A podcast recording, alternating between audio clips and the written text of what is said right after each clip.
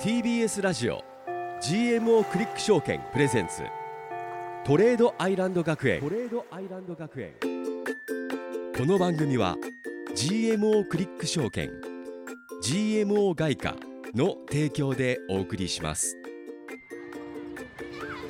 さあ今日は収録でお送りしますトレードアイランド学園投資についてバリバリと学んでいくぞあ、吉田くんおはグようモグモ今週も頑張ろうね頑張ろうああれ大橋先生あれ大橋先生どうしたのはい、レッド君、花菜さん、おはよおう。はようございますおはようございます先生どうしたんですか今日はね、皆さんの先輩トレーダーを授業にお迎えしてうわ。嬉しい勉強していこうかなと思ってまえじすゃあ。今日は大橋先生の授業じゃないってことそう、先輩トレーダーにいろいろ聞きたいことを聞いて、はい勉強してください。どんな方なんですかものすごい有名人です。FX 世界うわで。マジですか番組初のゲストですもんね、超有名人嬉しいねあー楽しみですえちょっと先輩任せるわけにはいかないですからねじゃあ行きましょうか、レッツゴー TBS ラジオ GMO クリック証券プレゼンツトレードアイランド学園この番組は YouTube でも同時配信中 GMO クリック証券プレゼンツトレードアイランド学園ここは個人投資家を目指す皆さんのために具体的な投資のノウハウを学ぶ学園ですツイッターは「ハッシュタグトレアイ学園」先生への質問はトレアイアットマーク TBS.CO.JP TOREAI アットマーク TBS.CO.JP までお送りくださいきき起立はい着席さあ本日もレッド吉田くんと花奈美桜、そして投資家でフリーアナウンサーの大橋ひろ子先生とお送りしておりますが、はい本日は番組初のゲストの先生がいらっしゃってくださっているので、もういらっしゃってますねご紹介したいと思います。FX トレーダーで投資系 YouTuber のジンさんです。よろしくお願いします。ジンさんはいよろしくお願いいたしますはじめまして先生よよろろししくくおお願願いいししま。ますお願いします先生と大橋先生は面識があるんですか？そうなんです。一ほう年ぐらい前でしたっけ、ジンさん。はい。ジンさんのやっている番組があります。はい GMO の YouTube チャンネルトレードアイランド内のジンズバーという、おージンさんがマスターをやってる番組があって、はいそこで私も FX の、まあ、投資家として参加させていただいたんですよね。はい、その説はありがとうございあまりしがた。とうございました。そうなんだバーテンダーさん風ですよね。なんかジンさんってね。ねえなんかそんな感じですよねえどんなどんな話だったんですかその時は。先生あのすごい有名人だったんですけれども、あのだいぶ警戒していきました。はいどどうしてどうしてなんんなで人どんな人なんだろう有名すぎるから、いやいやいやいや、そんなことないです。もうお互い知ってはいたんだよね。あそうなんですそうなんですまあか有名だから SNS 上ではつながってたりとかしたんですけど、はいはいはいはい会ったらどんな人なんだ怖い人なのかなみたいなキャラ結構濃いんでいやそうですよね結構髪の毛が長くていねや そういうキャラじゃなくて違うんですか そんなね、こう有名なジンさんのプロフィールをご紹介したいと思います。はいジンさんは FX トレードや株などでおよそ1億円の利益を上げてきた個人投資家さんです。おー2016年より株や為替などの投資を開始。また自身の YouTube チャンネル俺的ゲーム速報ジン FX 株投資部では投資の結果や手法の解説、経済ニュースをわかりやすく配信中。はいチャンネル登録者数は180万間違えた18万人を突破する人気コンテンツです補足情報として猫が大好きだそうです間違えちゃダメだろう 間違えちゃっでも100もうその発言で180万になる可たな能性るもあるかなるらなねりますよもうこれ言霊ですからね、ですねいやすごくないですかいやすごいいやですもう1億円億トレですよね億トレーダーですよ億トレいーや、ダー補足させてもらうと、今ちょっとやらかしちゃって、ななプラス7000万までちょっと目減りしちゃってますね。ただ全然プラスなんで、そこではも問ま題なだいまだ7000万だ7000万ですすすごいなごいよこう我々なんてこうちょうどね番組始まってから FX を始めたひよっこですからねそうなんですよまだだって移動平均線習ったとこですからねそうなんですよ今日はもうデッドクロスを学びましたから あいいですね先週ゴールデンクロスの方言ってよあそっちですね はいなんでまだまだでもひよこですからね、はいい、ろいろちょっと聞きたいと思いますよはいい、いろいろ質問していきたいと思います。はいえ、じいさんは、FX というか、まあ、投資っていうのは、こう、いつ始められたんですか。えっと、8年ぐらい前に始めまして、 1年前。まあ、そのきっかけはですね、はいあの海外旅行によく行っていたんですけど、はい年末に行くもので、まあ、年末って割と円安になりやすいんですよ。なるほどなるほで8月とか夏場って円高になりやすいんですよ。どはいですので、まあ、FX で、えー夏にドル円を買っておけば、まあ、年末に上がりやすいのでそこでなんかあの海外旅行で年末に損した分をちょっとお小遣い稼ぎしてたみたいな発。想がすごいなえそんな考えにならないですもんだっだかてら FX を最初にやろうと思ったわけではなくてあこっちの方が得するなと思ったからそうですねトきレっかけは本当にそれです。えーでもそのアノマリーって言われるものなんですけど、はい夏は円高になりやすいっていうの、うんうんまあ、実際まあ統計取るとそう8月なんかはねなるんですけどそれなんで知ってたんですかいやまあ為替の動向を調べてたらそういうのが出てきてへー実際にやったらその通りだったんでなるほど海外旅行行くのにちょっと調べてみたんですね、ーそれいくつの時ですかいやまあ8年前ですね8年前でまああ年齢は言えないんですけどあ年齢は僕ちょっと秘密なんで来た来た来た来いやた大して興味ないでしょ18歳かもしれないいや興味あるかないかで言うとまあノーコメント ですよないじゃないですか私はありますよいやでもでも見た目はお肌がねいや結構ツツヤヤツツヤヤななんんですよねでおいくつなのかな非と思っ公たら認なんでね外に出ないんですよ日に当たってないじいさんも今はもう専属のトレーダーとしてあの専属っていうかまあそのだからもう他の仕事はしてらっしゃるんですか専専業専業っいてやことですかまあ YouTube やってますからねそこで仕事といえば仕事ですしでもチューバー78年前にははい普通に働いていらっしゃったんですよね、まそあうでいもないろですいかろネット関係の仕事はしてますねなるほどその時にもうすでに YouTube やってらっしゃったんですか、やってましたかねはいえーああじゃあそこからの収入はあったとそうですねはいいうことですよね YouTuber まあ何でもやるんでとしてもすごいですよ,、そうですよね大人気コンテンツですからね確かに、はいこう我々もねこういつかはこう億トレーダーなんて言われるようになりたいじゃないですかやっぱそのためにこう投資してやってるじゃないですかある意味はいはいはいねでもなかなかそうはあ問屋が下ろさないと言いますかねやっぱ勉強とかもしないといけないと思うしなんか勉強はされてたんですかああまあやりながらいろいろ調べてで結論を言うとなかなか必勝法みたいなのはないですね、あないんだやっぱりあのコロナショックですとか規格外のこと起きるじゃないですか、はいああいう時にいかにその被害を少なくして、えーコロナバブルなんかは逆にチャンスですから、はいい、かに利益を得るかそういうところですよねおーまああとても難しいですけど難しいえでもなんか本読んだりとかもなかったんですかいやまあ一通り読みましたよ一通りというのはどの通りですかいやまあ目につくもの片っ端からマジですかましたけどもーやっぱ大事だいやいやでも先ほども言いました通り必勝法はないですもう経験で学んでますねでもその一通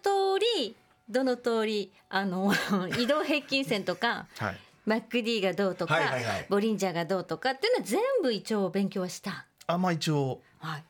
学んでもなるほ必どね勝法はないとりあえずはでもそれ一通り学びましたでも最初の頃は結構失敗とかもあったわけですよねそうですね最初でも逆に最初が一番勝ってたんですよ、ね、おおビギナーズラックじゃないけえーおーどそも、うなんですね、まあ先ほどのなんていうんですかね夏にドル円を買って年末に売るって言ってたら、なんか最初の1年半ぐらいで4000万ぐらいから始まりましておすおごいまあ、4000万ぐらいで始めたんでちょうど倍ぐらいになりましなてるほどその期間だけで倍にはいなるほど俺は最初4000円ですえ4000円から始めたんです4000円の利え益で4000円の利益があすごいあ素晴らしいこれが万だったらすごいことですよね、ええ4000円利益ですはいとりあえず最初はねでもそこから始まって、そこでじゃはあい最初はすごい調子が良くて、でもまあガツンと失敗した時ももちろん先生にもあそっうたんでですすかねやっぱりその想定外のことが割とあって、はいトランプ大統領就任してから、はい割とトランプさんの発言で乱高下したりですとかツイッターでねトランプさんが不規則にこうツイートするたんびあーにつぶやくつ相ぶや場が動いた時期ありましたよねそうなんですよねそこでやっぱり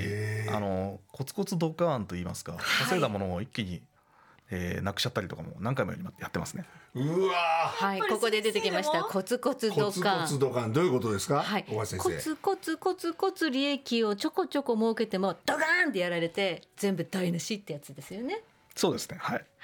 なるほどそういうのは FX ねつきものだとコツコツドカンっていうのはもうあの皆さん共通語としてありますよね。なるほど、はいでもそこでやっぱり取り返してきてるんですもんねうメンタルの部分で結構確かにあ、メンタルはどうどうやっですかて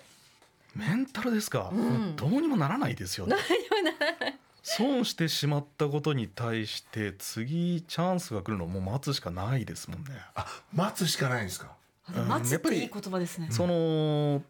なんかチャンスって時々あるんですよコロナバブルもそうですけど、はいそういう時にちゃんと勝負できる人がやっぱ利益出しますよね。あああのジンさんこの子がねはい、あのポジポジ病なんですよそうですね。それはなんか最初はこうポジポジ病になったみたいなのないんですかいや私もポジポジ病ですよ。あ、へえわ、先生一緒からだ。まああれですよねあの時間足を長めで見な見た方がいいかもしれないですね。これはいいアドバイスだ。えどういうことですか時間足を長めで見たらどうなんですかあの短期の足を見てるとやっぱり動きが激しいから入っちゃうじゃないですか。はいはでい。もあ、今落ちたと思って買いたくなっちゃいますよね。そうなんですよ。ただそれをまあ長期足日足とかで見てるとそんなに動いてないケースがあるんですよ。あはいそうするとやっぱりその変にあのポンポン入ったりはしないんじゃないかなな。るほど前回やりまし先週習ったねたやつですね移動平均ーパーフェ線クトオーダー中パーフェにクシトョートで入ろうとするなんて言語道断ってことです。そそううでですよす日足で見てパーフェクトオーダーの時なんで売るんだよっていうそう。なるほどディレクター君聞いてますか？ケイ君ねいやでもねついつい一分足を見てしまうんですよそうですね。入りたくなっちゃいますね吉田。はいこのね動きが好きなんですね特に指標の時とかねあの雇用統計とか何かが出る時ってすごく動くからみんな初心者はやりたくなるんですよ。うんうん指標トレードそのイベントトレードは仁さんはやるんですかいやー基本避けたいんですけどね。そうなんだ。やっぱり私もポジポジ病なんで入っちゃいますね。あーやっぱそのユーチューバーとしてはやっぱ指標が美味しいとこだからなるほどやっちゃそうかランいやでもダメですよ。そこでやっぱリンクさせてるわけですもんね本当にある意ま味リスクが大きくなっちゃうんで、はいやらない方がいいですね。先生もイベントトレードはおすすめしません。イベントははい、まあ、あの本当に研究し尽くしたスキャルパーとかね、うんうんすごく確率をこう突き詰めてる人たちでそれで成功してるおくとりもたくさんいるんで、絶対ダメなわけじゃないけど、んあなたたちはまだダメです。はい、先生。はいイベント指標はチェックするということでね。そうまでずすねはまずはね持動きつ見とましこょろうではないということで先生ありがとうございます。いやジンさんありがとうございます。後半でもまだまだたくさんたくさん聞いていきたいと思います。よろしくお願いします。はい、こちらこそよろしくお願いいたします。ジンジンジンギスカン俺ちょっと滑ってないですかトレードアイランド学園本日の一曲はジンギスカンでジンギスカンでした。ベタトレードアイランド学園今回はゲストに FX トレーダーで投資系 YouTuber のジンさんをお迎えしてお話を伺っております引き続きよろしくお願いいたしますよろしくおよろ願しくおは願いしまい、す。仁さんのお話ねいろいろと伺もうもっっといてっぱい聞きたい勉強になることあると思いますがやっぱりはい一番大事なのは先輩から失敗をどのように乗り越えていけばいいのかということをそう教なんですねえていただきたいですよそのね。我々がしてない失敗とかいっぱいあると思うんで、いやそはいの辺をちょっと聞きたいですね。そうですね、ん失敗したこともそりゃありますよねいやもう失敗だらけですね。失敗、ねはい。でも失敗だらけでもとりあえずねえすまあごい、そうお結果的には今そう億トレでね、まだそうなんですよ億トレという。まあちょっと降格してますけどね。いやいやいやいや。で噂によるとねどうやらで今もねであるもらしそれっですてけいどうのはやっぱりリスク回避みたいなのを結構考えてらっしゃるんですか。そうですね。あのー暴落で高騰した時に一発で死なないようにレバレッジ管理を徹底してるんでレすよ。バレッジ管理をちょっと気になりますね。はいメモってメモって、はいレバレッジ管理を徹底していると。例えば具体的には。えーまあ、必要証拠金というものがありまして、はいこちらを常に300%以上に保つ、あはい証拠金を300パー以ド上ラにイバー保を安つ。全運転で、はい、はい。レバレッジは5倍から8倍実行レバレッジですねなるほど。はい。おこおうし。ておくと、まあ、あの暴落、まあ、急落が来てもそう簡単には強制ロスカットロにスなカらなッいトんですさよれないと、はでも絶対ロスカットを避けると。なるほそどうですね。ロスカットされちゃうともう終わっちゃうんで、なるほど。そうですよ。握っておくこともできなくなっちゃうわけですもんね。そうですそねのポジションを。はい、なるほど、ね。なるほど。必ずレバレッジ管理を徹底する。あそういっつまたり部分で口座にリスクをた回避くするとさんの資金があるうちに使ってる資金は少なめですよってことですからねそういうことですねレバレッジ管理っていうのはねなるほはい、はいはい。これはもう絶対に大事なことですもんね。うん。えでもちょっと私からも質問したいんですけど、うんこうやっぱりこう FX だったりとか株とかやっていても損切りのそのじゃあいつ決断していいのかっていうう損わ切りのコツみたいなのもやっぱり一損切りのルー番ルルねールとか仁さんの人生が決めてるものがもしあったらやっぱそれ聞きたい聞きたいん聞ですきよたい。ね。はい、私実は損切りできませんあ先生教えてもらわえーっとねできなこれ長年やってて思ったんですけど、はい完璧な損切りって本当に難しいあそうなんだ誰しもこの損切りは良かったって思えるかと言われたらそうでもないと思うんですよね。なるほどうんですので私は先ほど言ったあのレバレッジを下げることによって、まあ、なるべく損切りしないでなるほ本ど当にあダメだなと思った時は切るという方法にしてますね。なるほどな、まああのこの番組始まって、うん最初にねレッド君がもう何度も質問してくるのは、はいどこで損切りしたらいいどこで損損切りのラインを教えてっていやそうなんですよ僕損切りラインが好きなんです好きなんですか わからないわからないっていうんですよね、わだらかないらんですどういうふうに設定したらいいかわかんないっていうんですけど、はいこれって一概にここっていう正解がないですよねないですね。ないんですよ。チャートで見ておそらく、まあ、ここで買ったらここを切ったらダメみたいなところでやる人もいるしリスクリワードでやる人もいるし、はいはいジンさんみたいに、うんもうレバレッジ損すごく下げてるから、だからあのある程度耐えられるっていうことでプラスになるのを待つというスタイルの方もいるということですねその代わりちゃんと資金管理してるってことなんでですもけどね、逆にその何ですかね損切りをしない時期っていうのは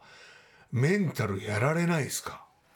まあ焦ってもあまり意味がないので、うん冷静にいるように心がけてますね。焦らない冷静にいるより心がけてるんですかあのーでも冷静じゃないわけですよね過去やっちゃった失敗はやっぱりその、急落や暴騰してる時に、はいその焦って変なことやっちゃうんですよね。あーまあ、土天井で全部切ってしまうとか、はい土底で全部切ってしまうとか、耳が痛いねあー耳が痛いですなので、まあ、レバレッジを下げておけばあの冷静になれますので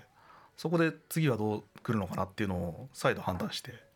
もうコツコツ積み上げていくしかないですよね。なるほどね一気に行くわけじゃないってことですねやっぱコツコツコツコツ、やっぱり自分の資金範囲内でやるっていうのはすごく大事なことなんですね。で死ななければ儲けるチャンスが来ますので、はいまあ、ジョージ・ソロスの名言なんですけどもジョージ・死なソなロけれスばのあの伝説のジョージ・ソロスのそう知でっすてねますか？いやし初めて聞きましたすいません投資家さんの有名な 方ですね。ああのそうなんですかポンド危機って言われるところはで、いあのイギリスの中央銀行に勝ったって言われてるんですね。中央銀行に勝ったっていう伝説持つのはソロスぐらいですかね。えですかね。うん、他に死そんななければチャンスはある。な確かにそうですよねこれ人生の名言っていうか格言にもしていきたいですいね。なんやかそうですよ本当に死ななければいい。なるほどだから要は証拠金を300%持っとけばそうとにかくまあ、そうロスカットするそうロスカットされないかなそういうとこはと思ですよねいますけどなねるほどですよね。それもちょっと参考にさせてもらいますなんかこう最近こう AI だったりとか出てきますけど。はい。うんなんかうちのこうディレクターはねこう AI のなんかアプリかなんかを見てるらしいんですよ経営ディレ人クターが産的にこういろんなこうもちろん情報収集してらっしゃるじゃないですかああ、なるほど。 AI どうですかえーど AI うむですしかろ投資してますね。株 AI やっにぱり NVIDIA を僕6年前から持ってるんで、あさすがそれはもうすごい6年前そうなんですよ。目いがやつけどころ学が歴じゃない早ですかそうなんですかそうなんですよ AI を使ってるのに AI に投資してる AI は半導体銘柄で、ね、投資しろと半導体は常に絶対必要だから落ちたら買えってずっと言ってるんですけど、はいそれをずっと入れといたので、まあ今年 FX ドル円の売りでやらかしちゃってるんですけど、はいそれをもう AI のおかげで、えー半分盛り直してる持ち直してるう。わーなるほど NVIDIA 今めちゃめちゃ上がってます。 NVIDIA ねはい、生成助かりました AI ブームでまたバーンと上がってるから。やっぱ我々とはやっぱこう目線が違うんですよ違いますよわねかりましたもっとさらにその流行ってるもののさらに奥を見なきゃいけないんですねん私たちは確かに我々表面しか見てないもんね表面しか見てないですよもっと先を見ないと将棋得意でしょ仁さんあ、まあそこそこ好きですけどね。だよねやっぱり先読む読む力が大事なんですねそう見て3手ちゃんと読むというかそういうことですねやっぱ頭をフルに働かしてるというそんな感じですよねねえそういうことですよいやーでもでもなかなかそうは言ってもですよねところで今後のドル円はどうなりそうですか先生私はドル円売り入れてるので下がってほしいんですけど まあそうですよねそうですね。そうですよねいや的にはそろそろ下がるんじゃないかなと思って頑張って耐えているんですけど、はい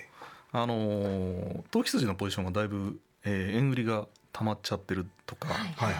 あとやっぱり夏は円高になりやすいとかありますんで、はい冒頭にもありましたはね、いすごい勢いで今円売られてますから、はいまあ、どこかで転換するのではないかなと思ってるんですが、はいまあ、天井は読めないですよね。こればっかりはなるほどですねなかなか本当にこう、まあ介入もねもしかしたらね、はいっていうこともありますからねニュースの方もね出ておりますからね。なるほどでドル円だけなんですか他にはなんかいやドル円ユーロ円やってますね。おまあーどっちも売りなんで今金損はすごくなってますね。ユーロもねあの勉強しましたよねやりまし ECB たが今利上げをやっていてもっと上げるっていうね発言が相次いでるのでユーロ円もすごいめちゃめちゃ上がってま上す。がってますね。もう完全に失敗しました。いやでも今はきあれですもんね途中経過ですもんねんこの先どうなるかわからないこの先どうなるんですかね。ただまあピンチではありますけども。そうそういう時にそのメンタルがちょっとあのーやられてる時に、はいやっぱ飲むお酒はジンですか 酒飲めないんですよね。あ酒飲めないの明日なのにそうなんですよ。実は飲めないんですよ。 ジンジャーエールですかまあジンジャーエールあたりで。じゃ あジンジャーエール飲んで頑張りましょう私たちも。ですねは、はいいそういやー飲みながらトレードしちゃダメだからねそうです基本は、ね、我々ダメよそうかかそうかきつく言われてますから大橋先生、はいお酒飲みながらはダメということそうでで,、すねジンジャーエールを飲みながらトレードしましょうわかり皆ましたさん。いやということでねあのトレーダーで YouTuber のジンさんをお迎えしましたぜひぜひねあのジンさんねあの俺的ゲーム速報ジン FX 株投資部のね YouTube チャンネルもやっておりますからあちねょっと見まぜすひぜひ俺も今月の方見てみてください、はいということで先生今日はありがとうございあまりしがとうたございましありがとうごたざいましたどうもありがとうございました。 TBS ラジオ GMO クリック証券プレゼンツ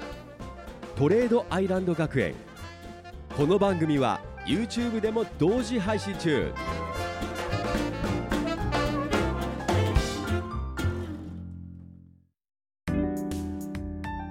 ここで GMO クリック証券からのお知らせです皆さん今話題の CFD をご存知ですか CFD は株や原油ゴールドなど世界中のあらゆる資産にほぼ24時間取引できる金融商品です GMO クリック証券では多くのお客様が CFD 取引を行っており店頭 CFD 取引高国内シェアナンバーワン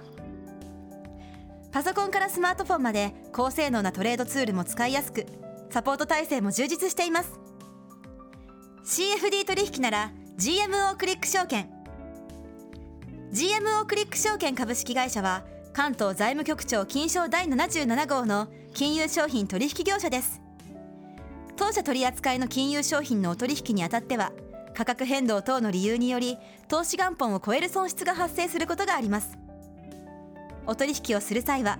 当社のホームページや契約締結前交付書面にて手数料などの諸経費およびリスクについて十分ご確認ください TBS ラジオ GMO クリック証券プレゼンツトレードアイランド学園ツイッターは「ハッシュタグトレアイ学園」先生への質問はトレアイアットマーク TBS.CO.JP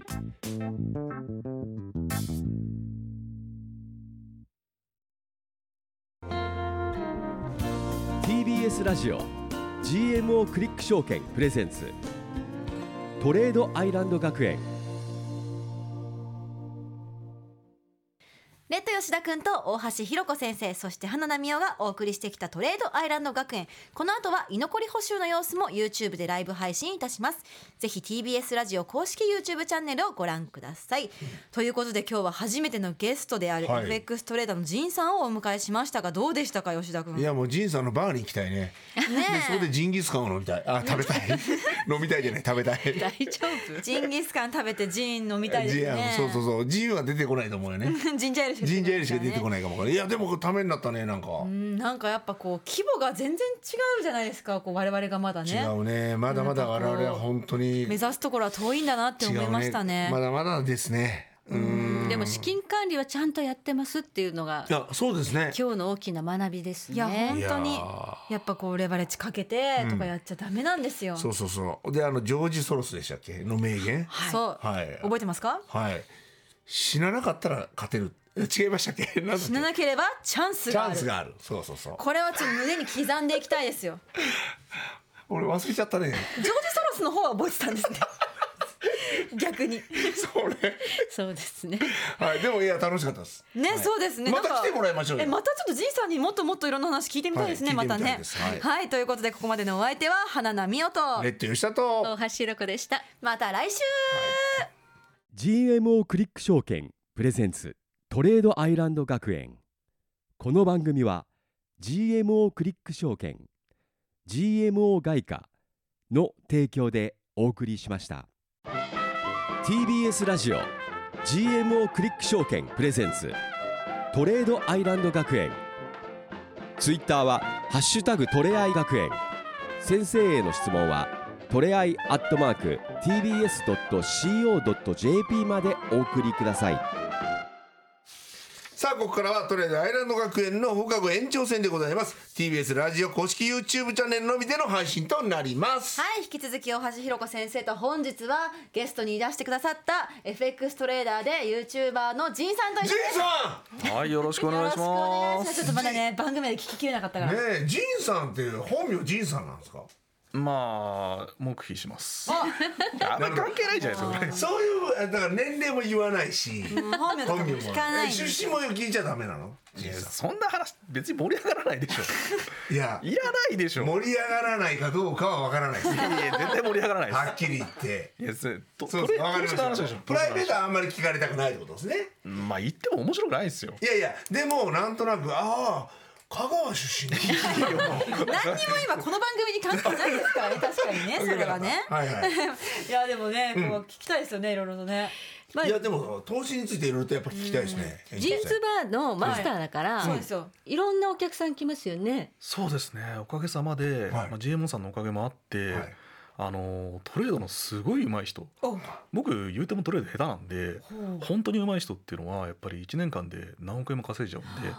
そういう人とたくさん知り合いになりましたのでそれは本当に糧になってますいね。やすごいえそういう人たちとこう実際にんこう、まあ、リアルタイムで例えはばい個人的に連絡取って「いや今買った」みたいな話とかってするんですかあ聞きたい。ねえっとねトレーダー同士でそういうやり取りってあるんですかはい。為替はやらないですね為替は株はあるかもしれないですけどちょっとあの会社いいかもみたいなのはそれはあるかもしれないですけあどの為替に関してはもう一匹狼的な。。あんまり共俺闘のでタイきミなンいグですよでね。あそうなんあだ気になりますよねなんかねなりますなりますなります本当に。いやあの上手い人でもうん外すんですよ、普通に。わあなんでやっぱりあんまり、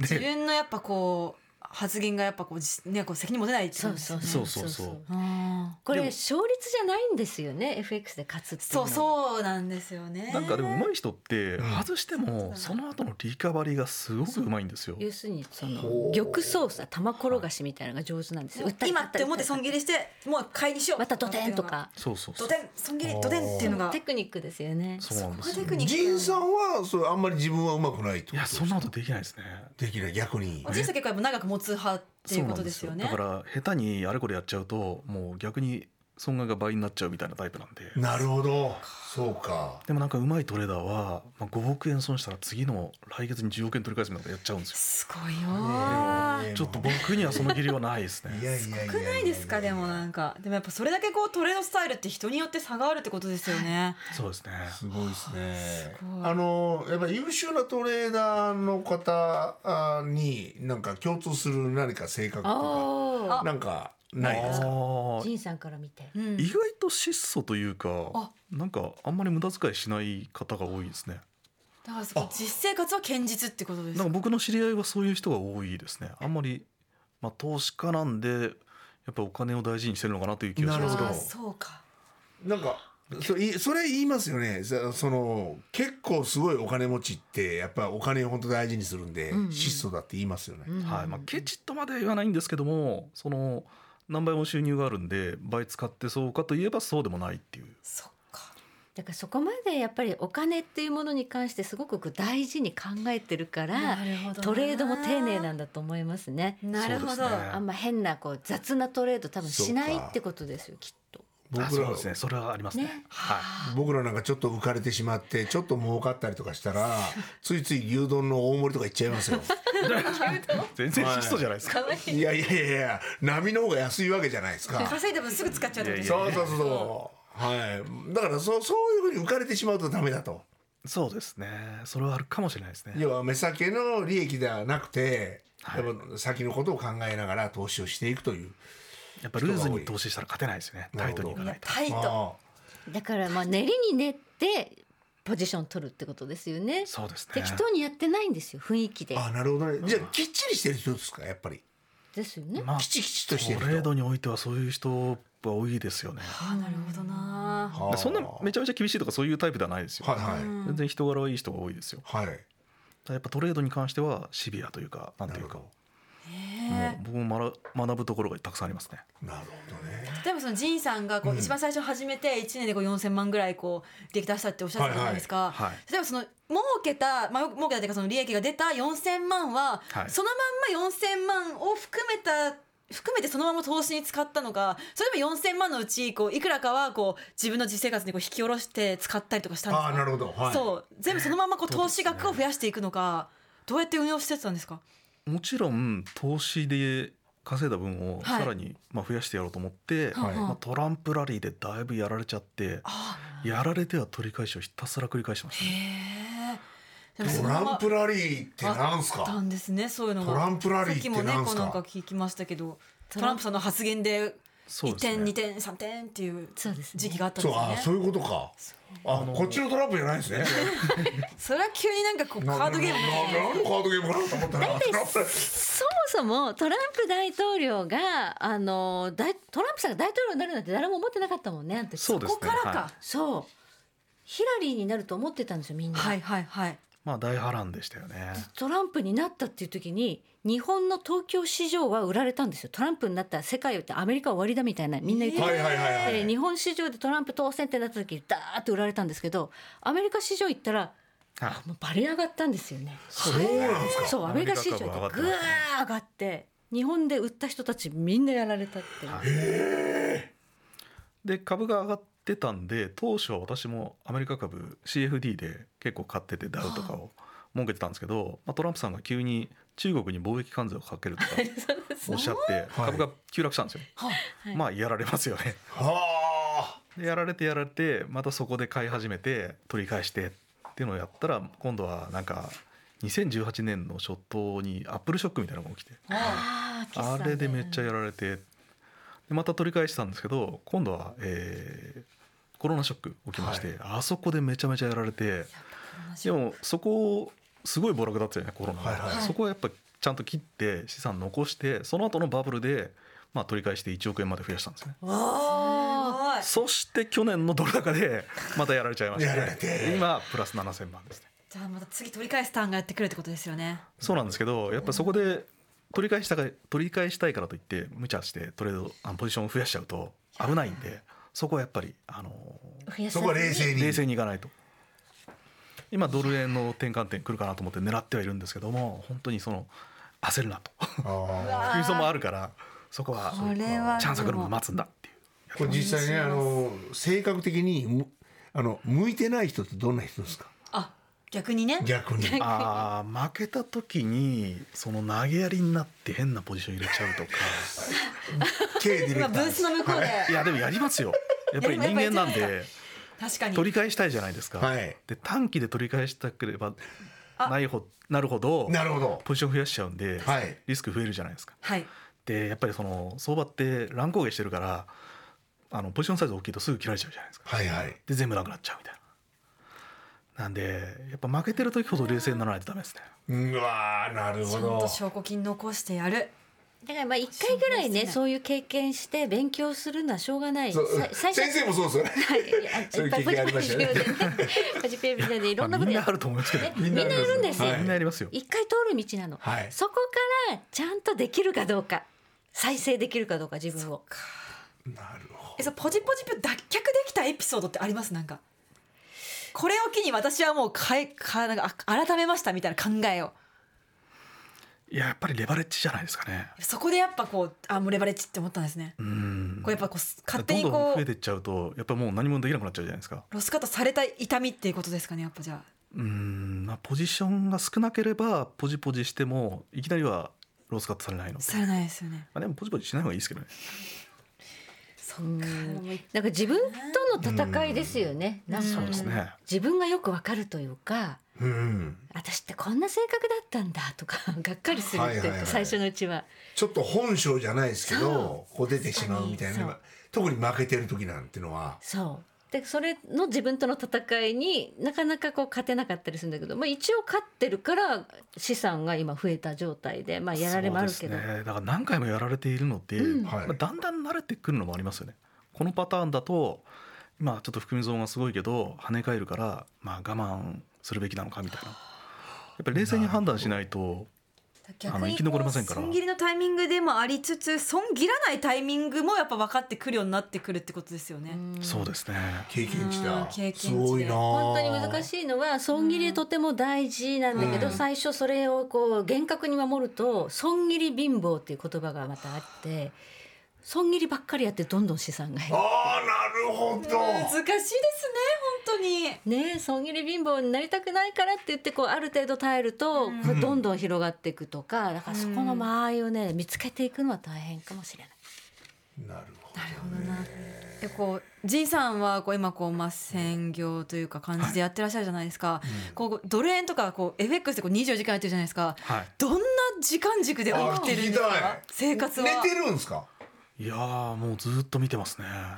ほぼ寝てないですか。寝る時の激しい時間見てるんで、はいつまり深夜ですよね。深夜今だとやっぱり12時この時間帯結構動いてると思動ういんてでるんすでよすねかそれ見ながらえこういうふうな傾向だみたいなことをはいチェックしておくんですか、そうですね例えば、まあ、24時から2時あたりに天井つけやすいとかいうパターンがあったりするので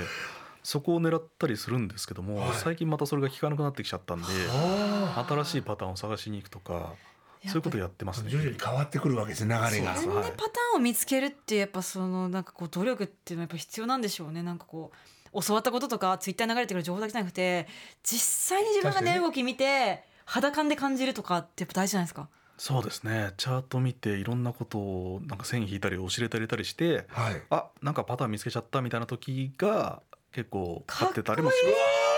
そうなんだすいやでもそんな甘くないですけどね甘くないねすぐ使えなくなっちゃったりとかなるほどありますかなるほら。だからこの時間帯だけ使えるとか、そうでこすねの数日だけ使えるとかそういうことですか、まあ、昔は使えたとかいっぱいありますね。えー、かっそこうなんいい。ですよね。